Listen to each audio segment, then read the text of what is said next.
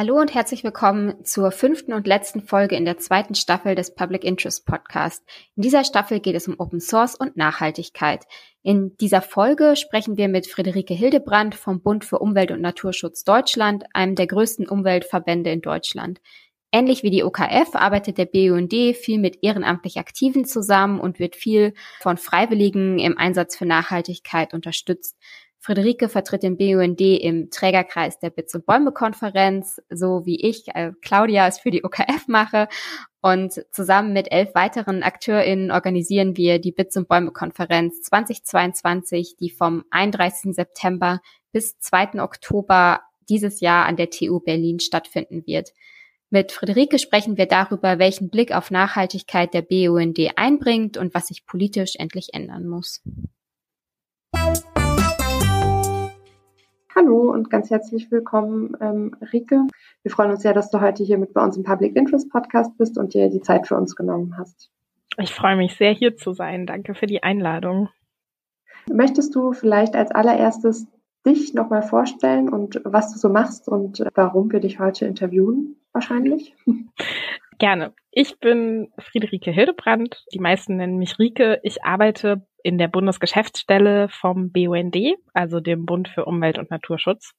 Ähm, wir sind einer der größten Umweltverbände in Deutschland. Wir haben über eine halbe Million Mitglieder, die ganz viel Basisarbeit machen. Wir haben 16 Landesverbände und wir in der Bundesgeschäftsstelle machen vor allen Dingen so die Arbeit, die eine höhere politische Flughöhe hat. Also wir arbeiten im politischen Berlin für Umwelt- und Naturschutz und für eine sozialökologische Transformation. Das ist unser Ziel, genau. Und ich arbeite an den Themen Digitalisierung und Digitalpolitik und zum Teil auch immer noch zum, zu Ressourcenpolitik.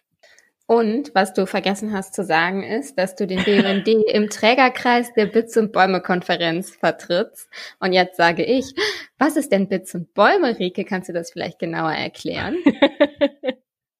Also, Bits und Bäume ist eine Bewegung, muss man sagen. Das ist nicht nur die Konferenz, die im Oktober stattfindet, äh, in Berlin an der TU zum zweiten Mal.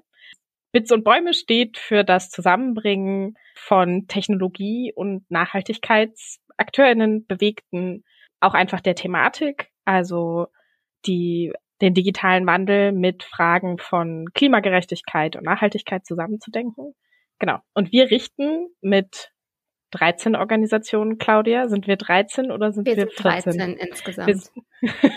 das ist immer ein bisschen schwierig, aber wir sind 13 Organisationen, die gemeinsam den Trägerkreis der Bits und Bäume Konferenz bilden, genau, und die Konferenz ausrichten, ähm, die in Berlin stattfinden wird. Aber es gibt auch andere Bits und Bäume Gruppen in ganz Deutschland. Also wir sind, wir haben das nicht für uns gepachtet. Wir geben uns einfach nur Mühe, die Infrastruktur für diese Debatte zu geben. Genau. Genau, aber sprechen tun wir für den Trägerkreis, also diese Gruppe aus 13 Organisationen, die die Konferenz ausrichtet. Also genau, äh, vielleicht noch für Transparenz. Ich bin äh, quasi äh, für die OKF das, was Rike, äh, die Person, die Rike für den BUND ist, also so diese Verbindungsstelle zwischen äh, Trägerkreis der Bits und Bäume Konferenz und der OKF. Und wir hatten ähm, schon ein Gespräch mit einem Vertreter von Fridays for Future, der zu Recht bemängelt hat, dass Digitalisierung und Nachhaltigkeit ja konzeptionell noch nicht so richtig zusammengedacht werden. Kannst du vielleicht eine Einschätzung geben aus deiner Sicht? Ist das was, was äh, Bits und Bäumen so eine Lücke, die geschlossen wird oder was zeichnet diesen Zusammenschluss aus? Ich glaube, ich glaube, dieser Zusammenschluss also der Bits und der Bäume, aber von Digitalisierung und Nachhaltigkeit ist total wichtig. Und ich glaube, wir sind noch am Aushandeln, ob es wirklich ein, ein großes Gemeinsames von Digitalisierung und Nachhaltigkeit gibt oder ob Digitalisierung und Klima- und Umweltschutz nicht auch einfach an manchen Stellen gegeneinander stehen und man das aushandeln muss. Wir als BUND arbeiten halt gerade vor allen Dingen zu dem, was wir als wahrscheinlich die größten Krisen unserer Zeit bezeichnen würden, also ganz prominent die Klimakrise, die nicht den Verlauf nimmt, den wir uns wünschen würden. Ähm, aber daneben, was fast genauso stark ist, ist zum Beispiel das Artensterben. Also, dass wir immer mehr Biodiversität verlieren und immer mehr Arten aussterben. Und gleichzeitig äh, das, was wir als Ressourcenkrise bezeichnen würden. Also es war vor, ich glaube, einer Woche der Earth Overshoot Day für Deutschland, also der Tag im Jahr, wo Deutschland alle Ressourcen verbraucht hat, die es quasi zur Verfügung hat pro Jahr. Das heißt, wir das heißt, leben. Wir müssten jetzt alle die Computer runterfahren. ja, wir müssten vor allen Dingen aufhören, Dinge herzustellen mit Ressourcen, glaube ich. Also das ist natürlich auch immer die Definition von Ressourcen. Wo fängt das an? Ist Wasser eine Ressource? Oder reden wir zum Beispiel nur über metallische Ressourcen? Aber ganz plakativ ist es so, dass wir zum Beispiel eigentlich keine Notebooks mehr herstellen sollten ähm, und keine weiteren fossilen Ressourcen verbrauchen sollten dieses Jahr. Genau. Und das sind das sind so große Krisen die werden halt vor allen Dingen von privatem Konsum getrieben, aber auch einfach von Industrie. Und die digitale Industrie hat sich in den letzten Jahrzehnten einfach zu einem sehr großen Player in diesen Dynamiken gemausert. Also wir arbeiten im BUND immer noch sehr, sehr stark so zu Verkehr und Mobilität natürlich, also zur Autoindustrie und zur Energieindustrie. Aber wir sehen ja auch einfach schon einen riesigen Energie- und Ressourcenverbrauch im digitalen Bereich. Also ähm, ich glaube, dass was ja sehr viel in aller Munde war, war so die Halbleiterkrise Anfang 2020, wo man gemerkt hat, mittlerweile brauchen wir für, für alles, für unsere gesamte Infrastruktur von Elektroautos über Handys, aber auch einfach so für Stromnetze Halbleiter die wir neu produzieren und quasi nicht recyceln, weil sie halt so schwer, weil die Elemente, die verbaut werden, so, so klein sind, dass man sie nicht mehr gut auseinander bekommt. Genau. Und an dem, an der Stelle, um den Bogen zurückzuspannen, würde ich sagen, da steht Digitalisierung und Umweltschutz durchaus auch gegeneinander. Also das, was die digitale Industrie gerade ist, ist erstmal nicht nachhaltig. Gleichzeitig ist natürlich die digitale Gesellschaft was ganz anderes. Also wir sehen zum Beispiel, dass so Bewegungen wie eben Fridays for Future möglich werden, dadurch, dass wir so vernetzt sind. Und wir hatten gerade beim BUND einen Input von Frag den Staat, was ja ganz, ganz neue Möglichkeiten sind, sich zu vernetzen, Bewegungen aufzubauen und Plattformen zu schaffen. Und da würde ich sagen, gibt es ganz, ganz große Überschneidungen zwischen den Bits und den Bäumen. Deswegen würde ich sagen, es ist das Aushandeln von beidem. So, wo steht das eigentlich gegeneinander und wo, wo treffen wir uns eigentlich wieder? Und deswegen finde ich das auch so schön, dass es diese Konferenz gibt, weil ich freue mich ganz besonders, diese Bewegung zusammenzubringen. Also die KlimaaktivistInnen, UmweltschützerInnen und halt aber auch so die, wir sagen immer die Techies, genau, ähm, mit denen wir mit denen wir noch gar nicht so viel zu tun haben, häufig aber mega beeindruckt sind so von eurer Arbeit, die ihr halt auch macht. Und ich meine, die Open Knowledge Foundation gibt's ja jetzt auch schon seit zehn Jahren, glaube ich. Ihr habt da so ein schickes Banner auf eurer ja. Website. Jetzt genau. sogar schon elf, ja.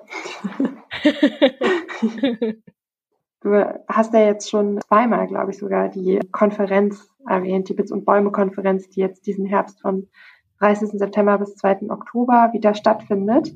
Vielleicht kannst du ja ein bisschen erzählen, was dort so die zentralen Themen sein sollen, die diskutiert werden und vielleicht auch so einen Einblick darin geben, warum das eben die Themen sind, für die ihr euch im Trägerkreis entschieden habt. Genau, die Bits und Bäume Konferenz findet zum zweiten Mal statt. Es gab mhm. schon eine Bits und Bäume Konferenz 2018, genau, wo es halt um Digitalisierung und Nachhaltigkeit ging und wir versuchen dieses Jahr ganz stark auch so soziale Aspekte dazu zu denken und haben jetzt zum Beispiel auch Gewerkschaften eingebunden. Also das Thema Arbeit und Zukunft der Arbeit wird, glaube ich, viel, viel größer sein, als es das letzte Jahr war und halt auch die Konsequenzen von digitalem Wandel so für, für das Zusammenleben und das Tätigsein. Und insgesamt haben wir sehr unterschiedliche Stränge.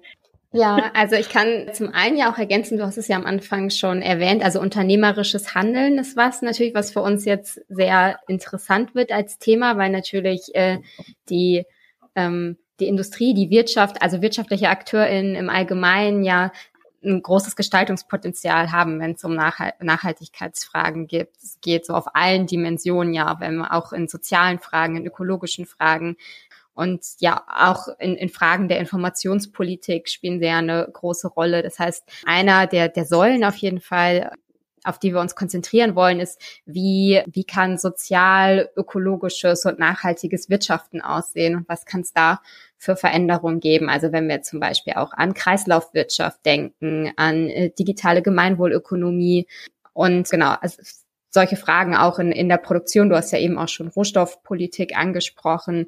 Ähm, da gibt's ja dann auch, auch Schnittstellen zu, zu geopolitischen Fragen. Also das wäre so ein Bereich, der auf jeden Fall wichtiger für uns dieses Jahr ist, als er noch 2018 Raum bekommen hat auf der Konferenz.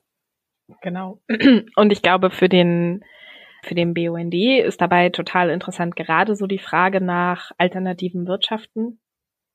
Also wir arbeiten seit seit mehreren Jahren jetzt verstärkt zu dem, was wir als Postwachstum bezeichnen. Also so diese Frage, wie kann denn Wirtschaft unabhängig von Wachstum funktionieren, gerade weil eben dieses Wirtschaftswachstum das ist, was uns halt dazu bringt, ständig unsere ökologischen Grenzen zu sprengen. Ähm, genau. Und das ist, glaube ich, total interessant für uns. Also gerade Gemeinwohlökonomie. Auch was ich sehr, sehr spannend finde, sind so Eigentumsfragen. Wir haben ja durch zum Beispiel digitale Plattformen funktionieren ja ganz anders als andere große Unternehmen. Man könnte ja theoretisch die großen digitalen Plattformen, die wir viel benutzen oder die, genau, die sogenannten GAFA-Konzerne ziemlich einfach öffentlich nachbauen. Die haben halt den Vorteil, dass sie dass sie die NutzerInnen so an sich gebunden haben, dass Menschen nicht woanders hingehen, aber rein theoretisch gibt es ja, könnten solche Plattformen ja komplett öffentlich betrieben werden.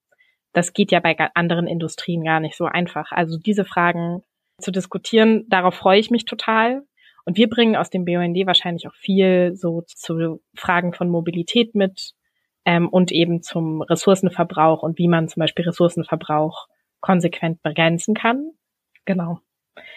Und auch, also auch in der Schnittstelle dazu noch, weil du Eigentumsfragen genannt hast, ist natürlich auch so Fragen informationeller Nachhaltigkeit, also ne, zum Beispiel freie Software, freies Wissen, generell Open Source Strukturen, ist natürlich das, was für den Prototype Fund dann auch wieder ähm, interessant ist.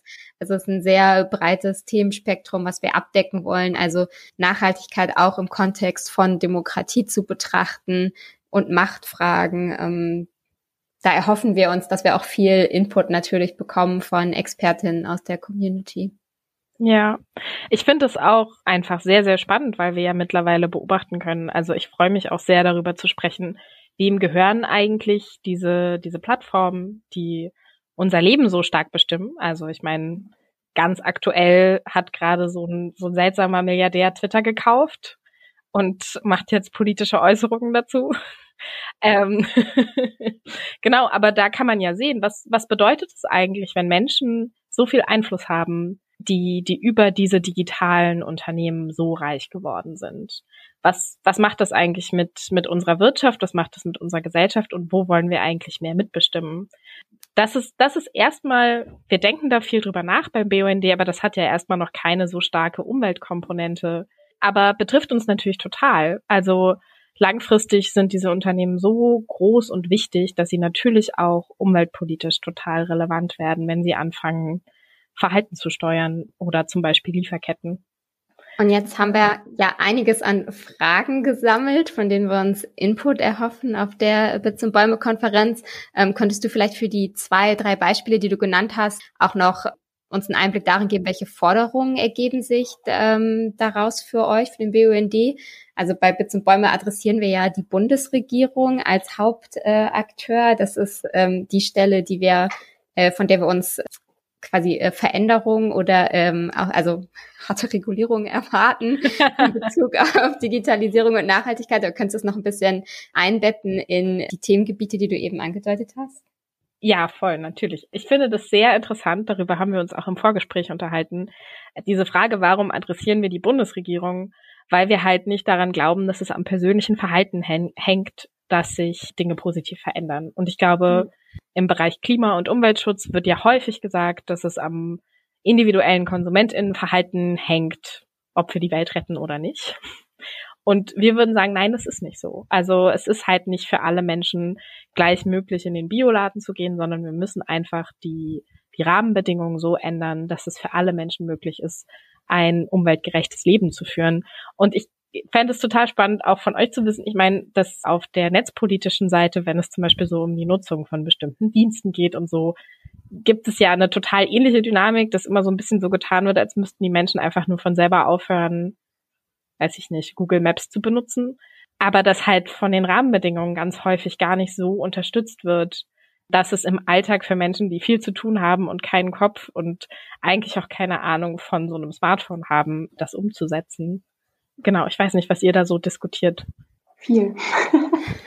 ja, also ich, ich, ich glaube, so erste Forderungen an der Stelle sind natürlich auch immer, also da das natürlich es möglich sein sollte für die Nutzerin, jegliche Dienste so zu benutzen, dass sie nicht in ihrer Privatsphäre eingeschränkt werden, dass ihre Grundrechte nicht missachtet werden. Und das sollte ja mit jeglichem mit jeglicher Dienstleistung oder mit jeglichem Produkt möglich sein, dass man äh, unter Wahrung der eigenen Rechte das benutzen kann. Also das wäre eine Forderung, dass sich alle daran halten müssen, auch diese äh, großen großen Tech-Player, die du jetzt gerade erwähnt hast, wie zum Beispiel Google. Dann gibt's natürlich auch noch so also wenn man es dann runterbricht, so naja, auch Fragen von Datennutzung. Jetzt ist es so, okay, ich kann nicht darüber bestimmen, wie, wie viel dieses Unternehmen über mich weiß. Wenn ich es benutze, gebe ich da automatisch all meine Daten hin. Aber es ist ja vollkommen intransparent, was dann mit den Daten geschieht, wer, wer die benutzen darf, wo die hingehen und so weiter.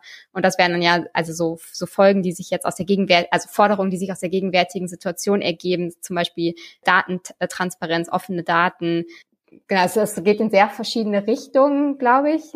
Es ist eine Nachhaltigkeitsfrage, die sich, ja, ich weiß gerade nicht, wie ich das genau erklären soll. Also es gibt ja immer die Forderungen, die sich danach richten, den, den Status quo, wie er ist, zu ver also den Status quo zu verbessern. Und dann gibt es Forderungen, die sich an eine idealere, an die auf eine idealere Welt abzielen. Ne? Und ich glaube, es, man muss irgendwie auf beiden Fronten arbeiten, sozusagen, dass die Idealversion ange, weiterhin angestrebt wird, aber trotzdem der Status quo irgendwie verbessert wird, weil Google wird natürlich nicht weggehen, bloß weil wir daran arbeiten, dass es nur noch freie Software geben wird und alle Leute ähm, selbstbestimmt über ihre Daten und äh, über ihre Privatsphäre und äh, bestimmen können. Hm. Ja, und ich würde da, glaube ich, total gerne noch hinzufügen, oder da kommt, glaube ich, so ein bisschen eben der Prototype Fund ähm, ins Spiel. Das ist ja auch einfach total eine Frage des Geldes ist. Also ich meine, natürlich benutzen viele Leute eher Google Maps oder ähm, bestimmte Messenger oder bestimmte andere Plattformen oder Dienste, weil die natürlich einfach besser designt sind, weil da ganz, ganz viel mehr Geld hintersteckt und die einfach einfacher zu benutzen sind, die sind irgendwie stabiler und funktionieren oft dann irgendwie ein bisschen verlässlicher als so die ganz kleine, eher unbekannte Open Source Alternative. Und das ist ja total verständlich, wenn eben die eine Alternative von einem profitorientierten Unternehmen entwickelt wird, das en masse Daten einsammelt und sich damit eine goldene Nase verdient. Und auf der anderen Seite gibt's halt irgendwie so ein kleines EntwicklerInnen-Team in Münster oder so, die so zu fünft in ihrer Freizeit ähm, an irgendeinem Messenger basteln oder so. Denn das ist ja total klar, dass die irgendwie sich in der Qualität nicht, nicht aufwiegen, die beiden Alternativen. Und ähm, ja, da, da finde ich eben auch immer diese Perspektive total schwierig zu sagen, ja, das ist ja alles eben in der Hand der VerbraucherInnen und man muss ja dann nur das äh, Bessere sozusagen verwenden, ähm, wenn es oft eben einfach tatsächlich keine, keine reale Alternative ist. Und genau an der Stelle, finde ich, kommen dann eben so Programme wie wir als Prototype Fund oder diese ganzen ähm, Alternativen oder ähnlichen Ansätze, die es eben mittlerweile auch gibt, total ins Spiel. Und da sollte auch eben noch viel mehr die Politik in Anführungszeichen ins Spiel kommen, ähm, in dem da eben halt viel mehr Geld reingeht, um da eben halt eine veritable Alternative draus zu machen. Genau, also da sind wir wieder also bei den Forderungen. Es könnte ja auch, also eine Forderung ist ja auch, dass gemeinwohlorientierte Softwareentwicklung unterstützt wird, also dass von vornherein Alternativen entwickelt und mit aufgebaut werden und dass es auch in die Daseinsvorsorge des Staates fällt, solche solche Alternativen äh, zu fördern und das halt nicht der, der Markt das regelt, weil es funktioniert halt nicht. Ja, irgendwie, dass es, dass es halt auch auf seine Art öffentliche Infrastruktur eigentlich ist, diese, genau. diese digitale Welt, mit der wir mittlerweile arbeiten. Ich freue mich total darauf, das zu diskutieren. Ich glaube, das wird richtig, richtig spannend. Ich fand es auch sehr spannend, was du strategisch gesagt hast, Claudia, mit so diesen äh, den utopischen Zielen und den ganz, ganz konkreten Forderungen, weil wir dann natürlich auch immer so zwischen hin und her schwanken bei unseren Forderungen.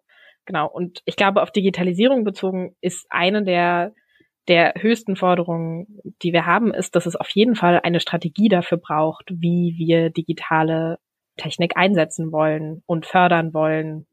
Man kann sich, glaube ich, genug über Förderprogramme der Bundesregierung aufregen. Wir hatten ein großes Projekt so zu Smart Home Geräten, die einfach vor allen Dingen mehr Energie fressen und ganz wenig tatsächlich beitragen oder an Erleichterungen für den Alltag von Menschen. Also ich glaube, eine unserer höchsten Forderungen ist dieses anders über Digitalisierung nachdenken und die Narrative um Digitalisierung anders angehen. Ich würde sagen, auf der letzten Bits und Bäume war auch noch sehr stark dieses Narrativ von, wir wissen noch nicht, ob es ein Risiko oder eine Chance ist, diese digitalen Dienste und Produkte. Und mittlerweile kennen wir, wissen wir ganz genau, was die digital, also was die Risiken sind von digitalen Technologien. Also es gibt mittlerweile Studien dazu, dass Digitalisierung nicht zu geringerem Energieverbrauch führt, sondern eher zu mehr Energieverbrauch. Die deutsche, die deutsche Rohstoffagentur hat gerade eine große Studie veröffentlicht dazu, dass der, dass wir halt nicht durch äh, dieses Zusammenfassen von Diensten und Möglichkeiten in einem Gerät Ressourcen sparen, sondern wir verbrauchen mehr Ressourcen. Also die Ressourcen, der Ressourcenverbrauch steigt. Und es braucht einfach, also wir müssen wegkommen von diesem Chancen- und Risiken-Narrativ, sondern gucken, wir wollen, wir würden sagen, wir wollen Digitalisierung suffizient einsetzen, so dass für alle Menschen Zugänge geschaffen werden und wir möglichst wenig Energie und Ressourcen dafür verbrauchen müssen. Genau, das ist so unsere unsere utopische Forderung. Aber ich glaube, ganz konkret fordern wir vor allen Dingen eine Einschränkung von Energie- und Ressourcenverbrauch im digitalen Bereich. Und für Ressourcen heißt das ganz besonders Kreislaufwirtschaftsfähigkeit stärken, für digitale Geräte ist es besonders ein herstellerunabhängiges Recht für, äh, auf Reparatur, ähm, das Verbot von geplanter Hardware-Obsoleszenz. Wir haben in, vor zwei Jahren eine sehr große Kampagne zum Lieferkettengesetz gemacht. Das ist immer noch hochaktuell, dass die Lieferketten besser kontrolliert werden müssen, dass Anbieter von Rohstoffen dafür haftbar gemacht werden müssen, wenn sie, wenn sie Menschenrechte und und Umweltschutz nicht einhalten in der Beschaffung. Genau, das sind so die größten Forderungen, die wir mitbringen. Und was wir auch sehr stark fordern, ist eine obligatorische Technikfolgenabschätzung von digitalen Innovationen. Also, dass man darauf guckt, was, was sind denn eigentlich die Umweltauswirkungen nicht nur bei uns, sondern global von neuen digitalen Innovationen. Nochmal konkret auch zur Konferenz, die jetzt dann ansteht im Herbst. Das ist ja, also Konferenzen stehen ja manchmal so ein bisschen in dem Ruf, eher auch so im Widerspruch zur Nachhaltigkeit zu stehen. Ganz, ganz viele Leute fahren irgendwo hin und sind dann da und verbrauchen Ressourcen und so weiter. Wie ist das dann bei der Bits- und Bäume-Konferenz? Also habt ihr da irgendwie einen Plan? Habt ihr euch da Gedanken drüber gemacht, wie man so negative Auswirkungen vielleicht eindämmen kann? Also ich glaube, wir haben uns fest vorgenommen und das hat der Orga-Kreis der Konferenz auch auf dem Schirm, bei der Beschaffung auf Nachhaltigkeit zu achten und halt auch auf zum Beispiel faire Produkte, was faire und nachhaltige Produkte, was so Verpflegung angeht und halt auch beim Stromverbrauch und so. Aber ich würde auch insgesamt sagen, dass eine Konferenz, so eine Konferenz, die alle vier Jahre stattfindet, dass, dass dabei so die Gedanken, die sich austauschen und die Zusammenarbeiten, die sich ergeben, wahrscheinlich mehr tun für die Nachhaltigkeit und den Umweltschutz, als es verbraucht. Und ich bezweifle auch mal, dass so viele Menschen einfliegen für die Bits- und Bäume-Konferenz zum Beispiel. Also wir weisen, glaube ich, auch darauf hin, dass es gut ist, mit dem Zug anzureisen. Und dann tut es, glaube ich, einfach allen sehr, sehr gut, äh, sich zu sehen und sich auszutauschen und zu diskutieren. Ähm, und ich hoffe sehr, dass da, also aus der letzten Bits- und Bäume-Konferenz ist ja eine eigene Untergruppe entstanden, ein Forum, das weiter Veranstaltungen organisiert hat. Und ich glaube, das ist total wertvoll und wir leben halt, da komme ich vielleicht auch so ein bisschen zu uns als Verband zurück, wir leben halt von der Basisarbeit und von Bewegungen und die müssen sich halt finden. Und vielleicht tun sie das, das ja so ein bisschen auf der Konferenz. Genau. Und können sich ja im Nachhinein dann auch über digital nachhaltige Technologien, also miteinander in Kontakt setzen. Also da da achten wir ja auch schon drauf im Trägerkreis, dass wir Open Source Software benutzen und äh, genau nicht proprietäre Software einkaufen für die Orga der Konferenz. Ja, einer der, der Gründer von Senfcall ist beim BUND aktiv. Ich glaube, er freut ja. sich sehr, dass wir das viel benutzen, weil der Bundesverband das noch nicht so viel macht. ähm, genau. Also genau, man Stückchen für Stückchen. Genau. Ja. Und ich glaube, was, also ich glaube, die, um so eine Konferenz nachhaltig zu gestalten, das ist eigentlich wirklich ziemlich basic, nämlich darauf achten, wie die Menschen da hinkommen, sich gut überlegen, wie beschafft man Dinge und zum Beispiel so auf Stromverbrauch achten, vielleicht keine Plastikbecher und sowas, genau. Und da haben wir, glaube ich, äh, eine sehr gute Struktur für im Orga-Kreis. Genau, und an der Stelle kann ich ja auch nochmal sagen, der Orga-Kreis ist auch noch offen für Menschen, die sich dafür interessieren, bei dieser Konferenz mitzuwirken.